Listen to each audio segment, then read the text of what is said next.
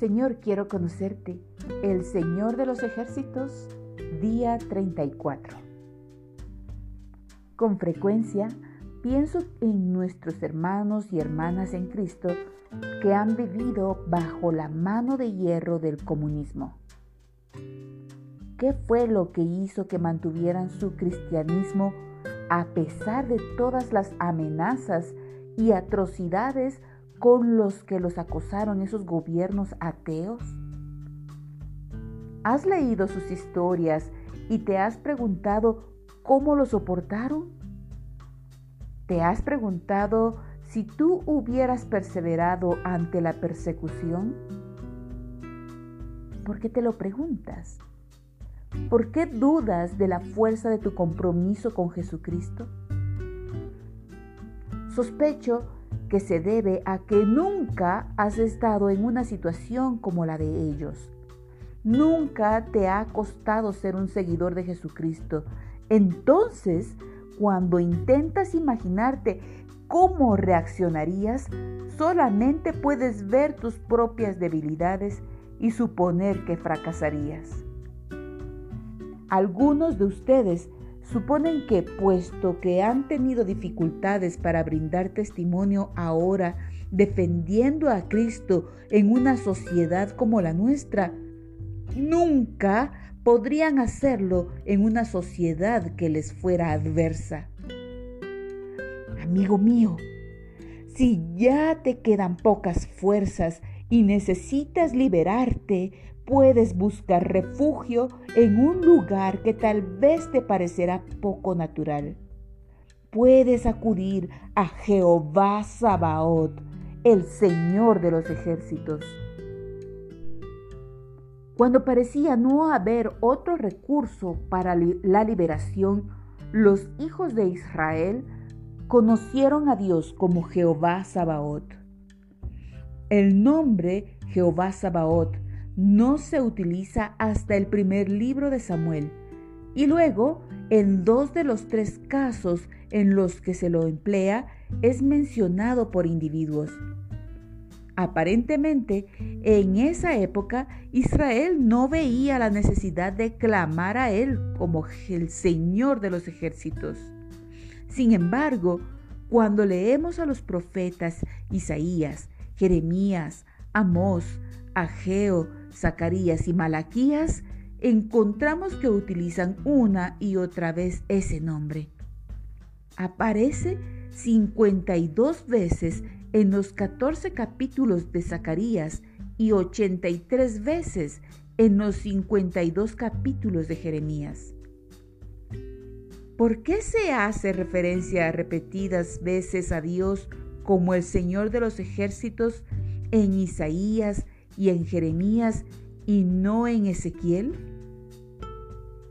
Porque este nombre pertenece a una cierta etapa en la experiencia del pueblo de Dios.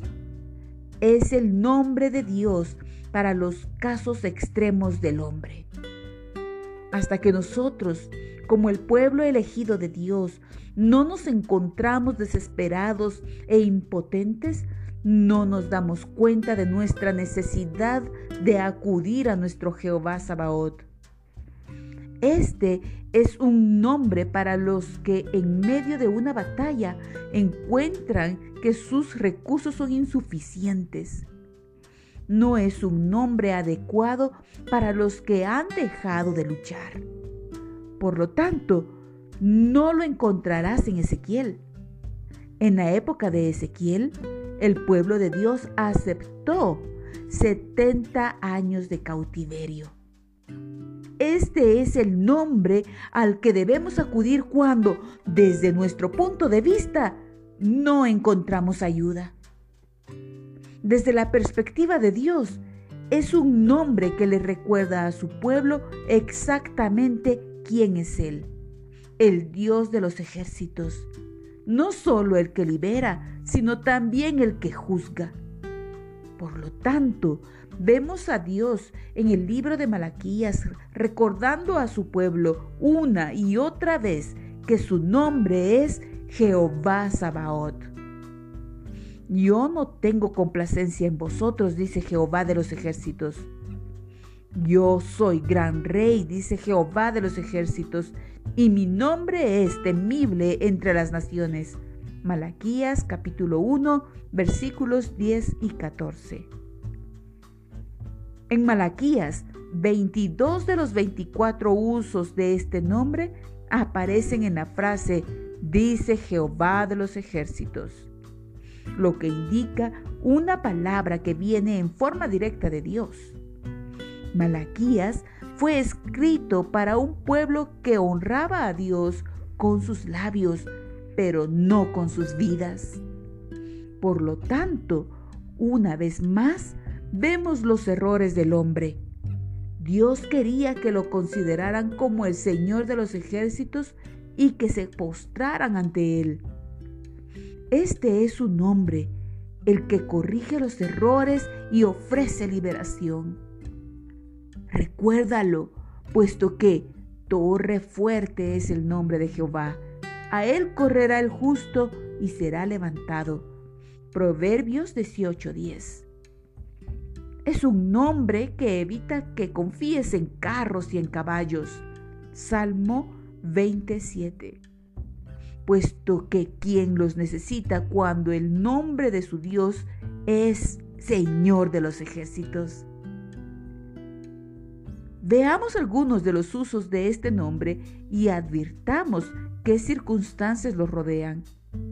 Una vez que hayas leído estos versículos, escribe tus observaciones acerca de cómo Jehová Sabaoth figura en estas circunstancias. Las primeras dos veces en que aparece el nombre de Jehová Sabaoth es en Primera de Samuel capítulo 1 versículos 3 al 11. Este hecho sucedió en los últimos días de los jueces. En la época de Samuel, el último juez, encontramos una transición en la historia de Israel de una teocracia a una monarquía. Veamos primera de Samuel, capítulo 1, versículos 1 al 3. Hubo un varón en Ramataim de Sofim, del monte de Efraín, que se llamaba Elcana, hijo de Jeroam, hijo de Eliú, hijo de Tohu, hijo de Suf, Efrateo. Y tenía él dos mujeres. El nombre de una era Ana y el de la otra Penina. Y Penina tenía hijos, mas Ana no los tenía. Y todos los años aquel varón subía de su ciudad para adorar y para ofrecer sacrificios a Jehová de los ejércitos en Silo, donde estaban dos hijos de Elí, Ovni y Finés, sacerdotes de Jehová. Puesto que Dios había cerrado la matriz de Ana, Penina, la otra esposa del Cana, le causaba gran aflicción. Ahora leamos Primera de Samuel, capítulo 1, versículos 6 al 7 y 10 al 11. Y su rival la irritaba, enojándola y entristeciéndola, porque Jehová no le había concedido tener hijos. Así hacía cada año. Cuando subía a la casa de Jehová, la irritaba así, por lo cual Ana lloraba y no comía. Ella, con amargura de alma, oró a Jehová y lloró abundantemente e hizo voto diciendo, Jehová de los ejércitos, si te dignares mirar a la aflicción de tu sierva y te acordares de mí, y no te olvidares de tu sierva, sino que dieres a tu sierva un hijo varón, yo lo dedicaré a Jehová todos los días de su vida y no pasará navaja sobre su cabeza. Dios respondió a esa oración y le dio a Ana un hijo, Samuel. El cuarto uso de Jehová Sabaoth en Primera de Samuel aparece cuando David enfrenta al gigante filisteo Goliat. Más adelante veremos el tercer uso de Jehová Sabaoth. Por ahora, no estoy siguiendo un orden cronológico porque el tercer uso corresponde a una nación y no a una persona. Leamos Primera de Samuel, capítulo 17, versículos 42 al 47. Y cuando el filisteo miró y vio a David, le tuvo en poco, porque era muchacho y rubio y de hermoso parecer. Y dijo el filisteo a David, ¿Soy yo perro para que vengas a mí con palos? Y maldijo a David por sus dioses. Dijo luego el filisteo a David, ven a mí y te daré, y daré tu carne a las aves del cielo y a las bestias del campo. Entonces dijo David al filisteo, Tú vienes a mí con espada y lanza y jabalina, mas yo vengo a ti en el nombre de Jehová de los ejércitos, el Dios de los escuadrones de Israel, a quien tú has provocado. Jehová te entregará hoy en mi mano, y yo te venceré, y te cortaré la cabeza, y daré hoy los cuerpos de los filisteos a las aves del cielo y a las bestias de la tierra, y toda la tierra sabrá que hay Dios en Israel, y sabrá toda esta congregación que Jehová nos salva con espada o con lanza, porque de Jehová es la batalla y Él os entregará en nuestras manos. Tanto Ana como David acudieron al Dios de los ejércitos y encontraron liberación a través de su nombre. La liberación también está allí para ti, cualquiera sea tu situación actual pero su nombre no puede ser utilizado como una especie de medicina mágica. Recuerda que es el justo el que acude a él y está seguro, según Proverbios 18:10. Ahora, la tercera vez que aparece el término Jehová Sabaoth en Primera de Samuel, siguiendo la cronología, encontramos que los israelitas están en conflicto con los filisteos. Primera de Samuel, capítulo 4, versículos 3 al 4. Cuando volvió el pueblo al campamento, los ancianos de Israel dijeron, ¿por qué nos ha herido hoy Jehová delante de los filisteos? Traigamos a nosotros de Silo el arca del pacto de Jehová, para que viniendo entre nosotros nos salve de la mano de nuestros enemigos. Y envió el pueblo a Silo y trajeron de allá el arca del pacto de Jehová de los ejércitos que moraba entre los querubines. Y los dos hijos de Eli, Ovni y Finés, estaban allí con el arca del pacto de Dios. El pueblo de Dios pensó que todo lo que necesitaba era la presencia del arca del pacto del Dios de los ejércitos. Por cierto, de ese modo la salvación provendría de Jehová Sabaoth. Pero estaban equivocados. La religión no produce liberación, sino la rectitud. Primera de Samuel, capítulo 4, versículos 10 al 11 dice, Pelearon pues los filisteos e Israel fue vencido, y huyeron cada cual a sus tiendas, y fue hecha muy grande mortandad, pues cayeron de Israel treinta mil hombres de a pie, y el arca de Dios fue tomada, y, los y muertos los dos hijos de Elí, Ovni y Finés. ¿Lo ves? ¿Lo comprendes?